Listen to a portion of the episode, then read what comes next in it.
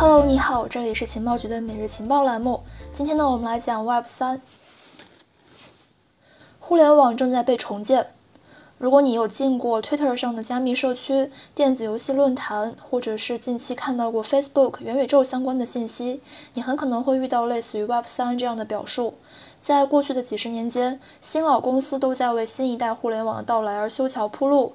这其中涉及到的技术呢，包括区块链与 AI。可以说，人类即将开启万维网革命的新篇章。关于 Web 三，就像知名的加密博主的一个观点，互联网的下一次主要迭代是允许用户从主导互联网的中心化公司手中来夺权。而关于区块链将会如何在 Web 三浪潮中发挥作用，波卡轻版白皮书在前言部分对于互联网巨头们的控诉，能够清晰展现出互联网在此变革过程中的一个作用。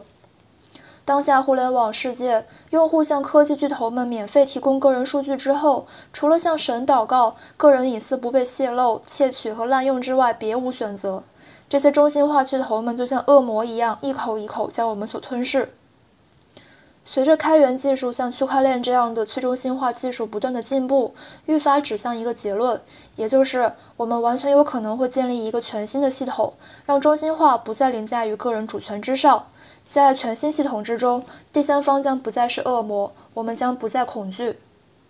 虽然说这场 Web 三革命不一定是由波卡来领衔，但是区块链必将在这个过程之中发挥重要作用。当下的 NFT 还有 DeFi 等概念呢，也都会在这一浪潮之中发挥重要作用。为了去理解为什么 Web 三意义重大，我们首先必须要去审视网络的发展历程，也就是从人类首次将其作为在线服务平台，到当下被作为日常生活至为重要的一个部分。首先，我们来看 Web 一这个时期呢，是从1989年开始，持续到2005年结束。Web 一被称为静态网络，也是九十年代最早期和最可靠的互联网。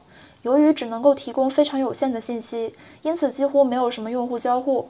用户只能够浏览由有限的文章和不可互动的内容所组成的 HTML 网页。这些内容呢，主要是来自于少数被事先选定的编辑们所撰写。然后再来看 Web 二，这个时期呢，是从零五年开始，一直持续到当下。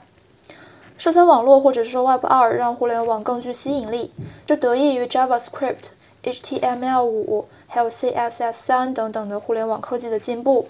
Web 二这个时期呢，互联网正在变得可交互、可编程以及更具娱乐性。互联网成长成为了一个内容分发、电子商务以及娱乐的聚合器。直到现在呢，互联网已经由像 YouTube、还有 Facebook、Twitter、阿里巴巴、腾讯这样的公司所组成。他们创建了很多很多有趣而且可交互的网页，他们共同组成了 Web 二，也就是当下我们的互联网世界。最后呢，我们再来看 Web 三，这是一个未来的网络，一个由区块链和去中心化节点所组成的网络。回顾区块链十余年的发展历史，可以说正是区块链的繁荣，人们才得以踹开后端革命的大门。在这样的一场革命浪潮之中，网络从依赖于科技巨头们的服务器，逐渐变化为由分布式的节点所支持的去中心化网络。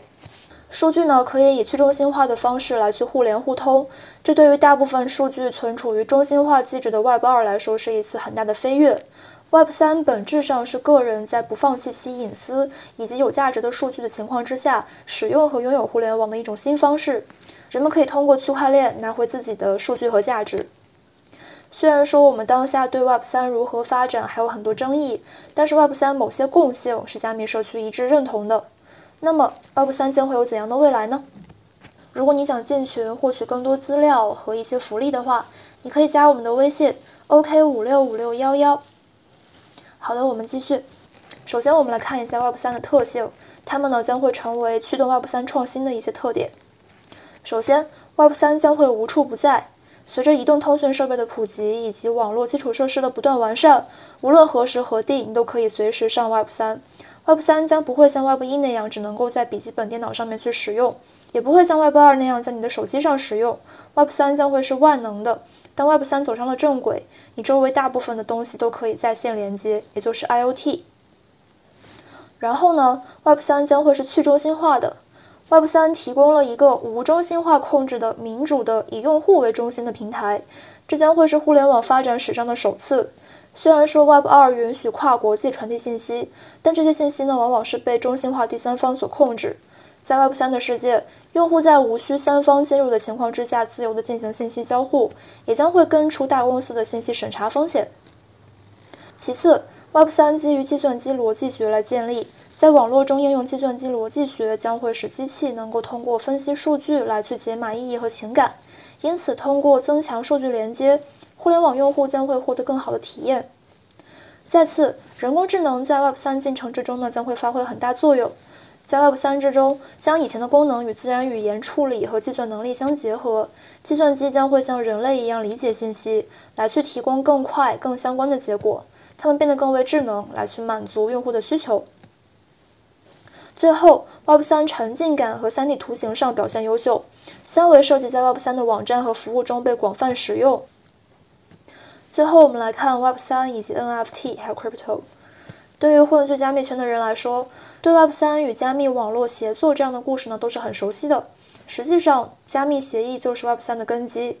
像 DeFi、NFT、GameFi、SocialFi 等大量相关的 DApp 正推动 Web 三大跨步迈入主流世界。加密技术最为关键的作用呢，就是将用户置于公司之上，每一个参与者都能够从激励机制之中来去获益，前提是你参与了某项事物的创作。尽管说区块链技术并不是很完美，例如包括 POS、POW 还有 POH 等等在内的各种各样的共识机制，没有任何一个是完美无缺的。POW 虽然比较公平，但是非常耗能；POS 虽然高效，但是容易导致中心化。但是呢，无论如何，区块链在支持用户参与项目治理上要远胜于中心化公司。在区块链加持之下，Web3 提出了一系列收回互联网巨头权利的方法。包括基于去中心化的存储、数据交换，还有金融交易等等，让用户实现了数据自由和金融自由。Web 三以去中心化的方式重新引入了所有权与验证方式，意味着网络中没有任何一个单一的个体能够去控制整个网络，每一个网络用户与使用者都必须要遵循相同的硬性代码准则，也就是共识协议。这其中也包括了创始人，当然前提是协议中没有留下后门。Web 三与 Web 二也是截然不同的。在 Web 二这样的一种封闭源代码的商业模式之中呢，用户信任公司运营者能够保证资金安全，而且能够顺利执行各种各样的服务。也就是说，你需要百分百相信一个人。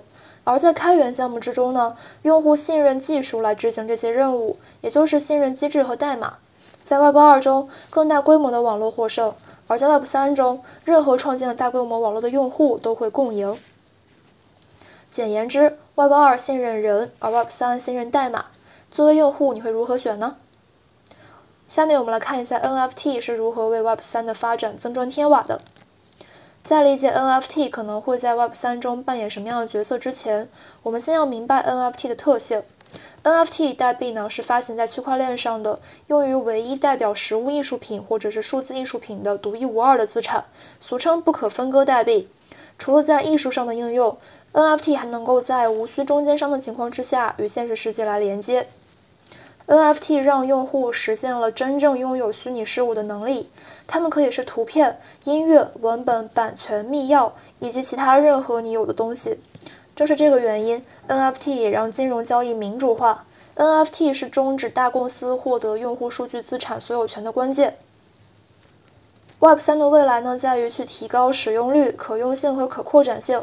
畅想一下，Web 三成为一个现实的情景，在加密技术的协助之下，这些应用已经可以自动更新。可扩展性、用户体验还有互操作性是新协议需要优先考虑的特性。目前呢，已经有了一些协议正在彻底的改变人和人、人和网络的互动方式。比如说像 Gitcoin，这是一个允许开发者通过参与和处理开源问题而获得加密货币的平台。再例如像 YGG 工会，在道治理机制之下，所有参与者都能够在代币激励机制之下获得代币奖励。类似的项目数不胜数，都属于 Web 三未来发展的一部分。总之呢，Web 三的可能性是无穷的，而这只是开始。好的，以上就是我们节目的全部内容了，明天见，拜拜。